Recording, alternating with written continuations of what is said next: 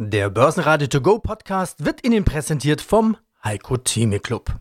Werden Sie Mitglied im Heiko Theme Club. heiko-theme.de Börsenradio Network AG Marktbericht Der Börsenpodcast im Börsenradiostudio heute Peter Heinrich mit Andi Groß. Und im Anschluss an diesen Marktbericht gleich Auszüge aus den Börsenradio-Interviews vom Dienstag. Und das sind die Kapitalmarktexperten Robert Halver, Martin Weinrauter, Frank Benz und Heiko Thieme. Und Heiko Thieme sagte heute sinngemäß, sowas gab's noch nie an der Börse. Zwei schwarze Schwäne und zwei krasse Hossen in so kurzer Zeit. Corona? Abgehakt. Ukraine-Krieg anscheinend auch abgehakt. Der Altmeister ist überrascht, sagt aber, wir machen die Hosse jetzt mal lieber mit. Allerdings den Finger dann doch ganz dicht am Abzug, respektive Verkaufsknopf. Und auch die anderen Börsenprofis werden skeptischer. Abzulesen das am schwächeren ZEW-Index. Wie dem auch sei, DAX und MDAX machten nochmal 0,7% Boden gut auf 13.910 Punkte und 28.108 Punkte. Brennöl bei 92 Dollar. Rechtzeitig zum Auslaufen des Tankrabatts geht's also ruhiger zu beim Ölpreis, anders beim Gas. Da sagt Norwegen geschmeidig Nein zu Deutschlands Wunsch nach mehr Gas. Aber wenn es nach dem Chef von Infineon geht, dann sind die Gassorgen eigentlich Pillepalle gegen die Abhängigkeit Europas von Computerchips aus Taiwan. Hoffentlich treiben die Chinesen da keinen allzu groben Unfug. Mein Name ist Robert Halver, ich bin der Leiter der Kapitalmarktanalyse der Bader Bank AG. Na, wieder aus dem Urlaub zurück. Wie war's? War's teuer? Äh, nein, es war nicht teuer. Klar, ich in Amerika, ich kann es ja offen sagen, der Euro macht natürlich Schmerzen, aber wenn man natürlich auch in Amerika fährt, um ein paar Klamotten einzukaufen, ja, ich war ja mit der Frau auch da, dann sind die Preise dennoch sehr günstig gewesen, weil ja viele Einkaufsgeschäfte viel zu viel Ware bestellt haben, die jetzt verramscht wird und dann haben wir zugeschlagen. Aber viel wichtiger ist natürlich, wenn man in Amerika ist, das Straßenresearch, das ich gerne betreibe. Ich kann mit den Gasteltern meiner, meiner Tochter sprechen. Meine äh, Tochter hat ja OP in New York gemacht und da kriegt man natürlich viel mehr mit von Amerika, wie es funktioniert, wie es läuft, als wenn man eine deutsche Brille aufhat. Und wie funktioniert Amerika? Wie läuft's? Also ist dort auch die Inflation hoch wie bei uns? Inflation ist auch ein großes Thema, auch Kaufkraftverlust, aber eins darf man nie vergessen. Amerika setzt natürlich auch auf den Entschuldungseffekt durch die Inflation, die ja deutlich höher ist als die Kreditzinsen sind. Das muss man ja auch sehr klar erkennen.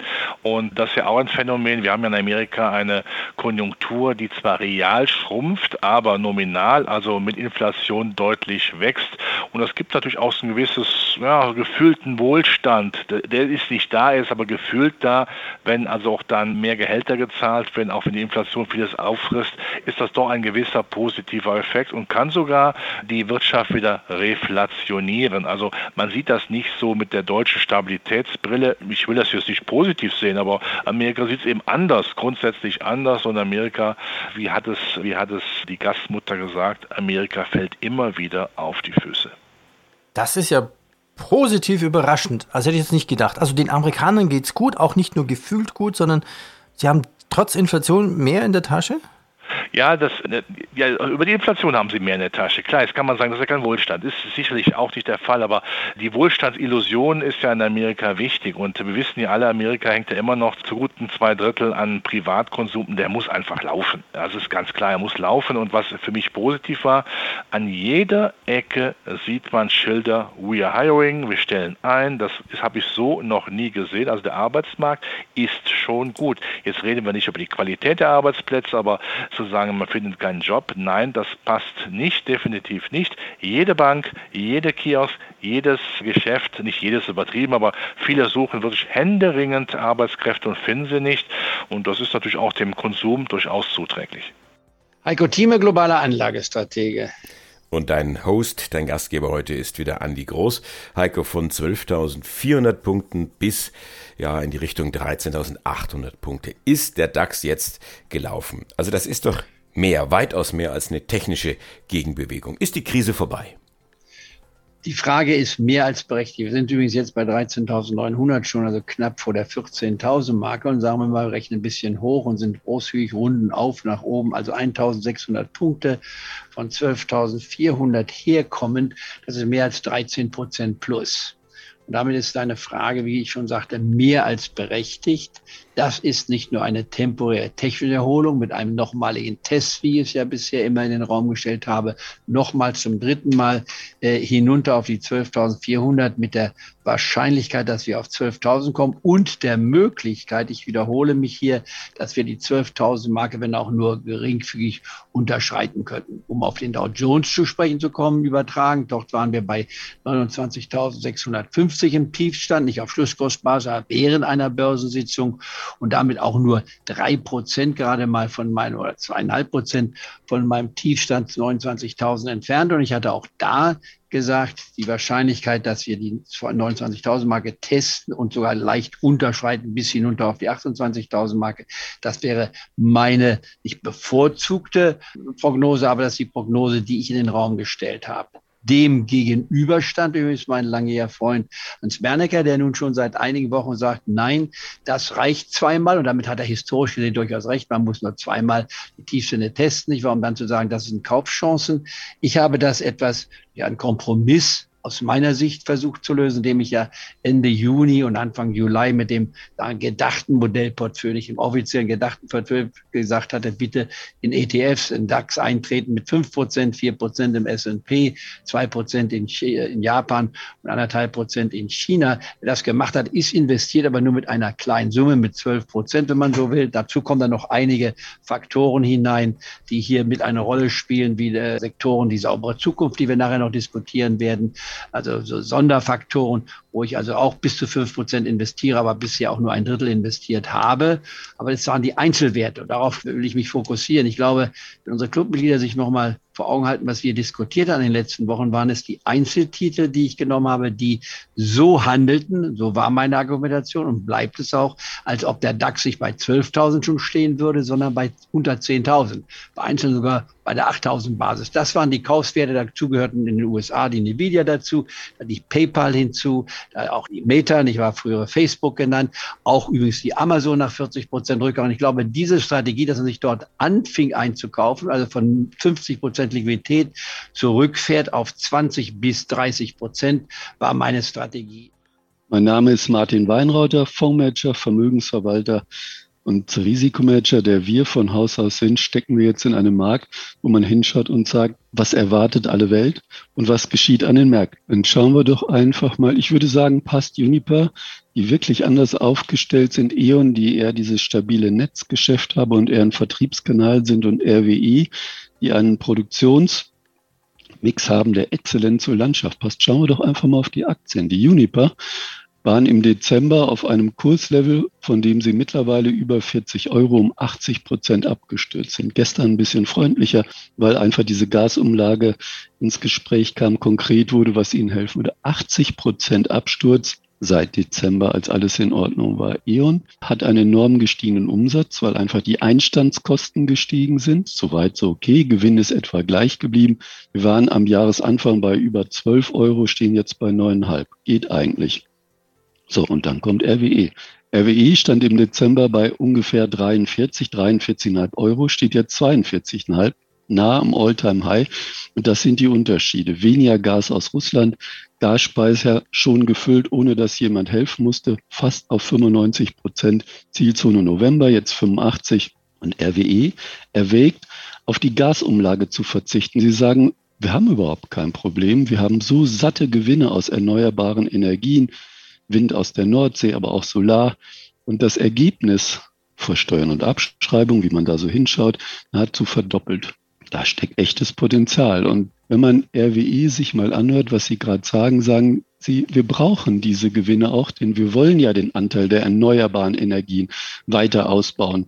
Und was mich natürlich besonders interessierte, statt in 2035 will RWE die Gaskraftwerke umgebaut haben auf Wasserstoff bis im Jahr 2030. Da habe ich gestaunt, habe gesagt, wow, das ist mal eine Perspektive. Da ist jemand richtig energisch unterwegs. Und dann sind wir an einem Punkt, der mich halt tatsächlich interessiert und beschäftigt.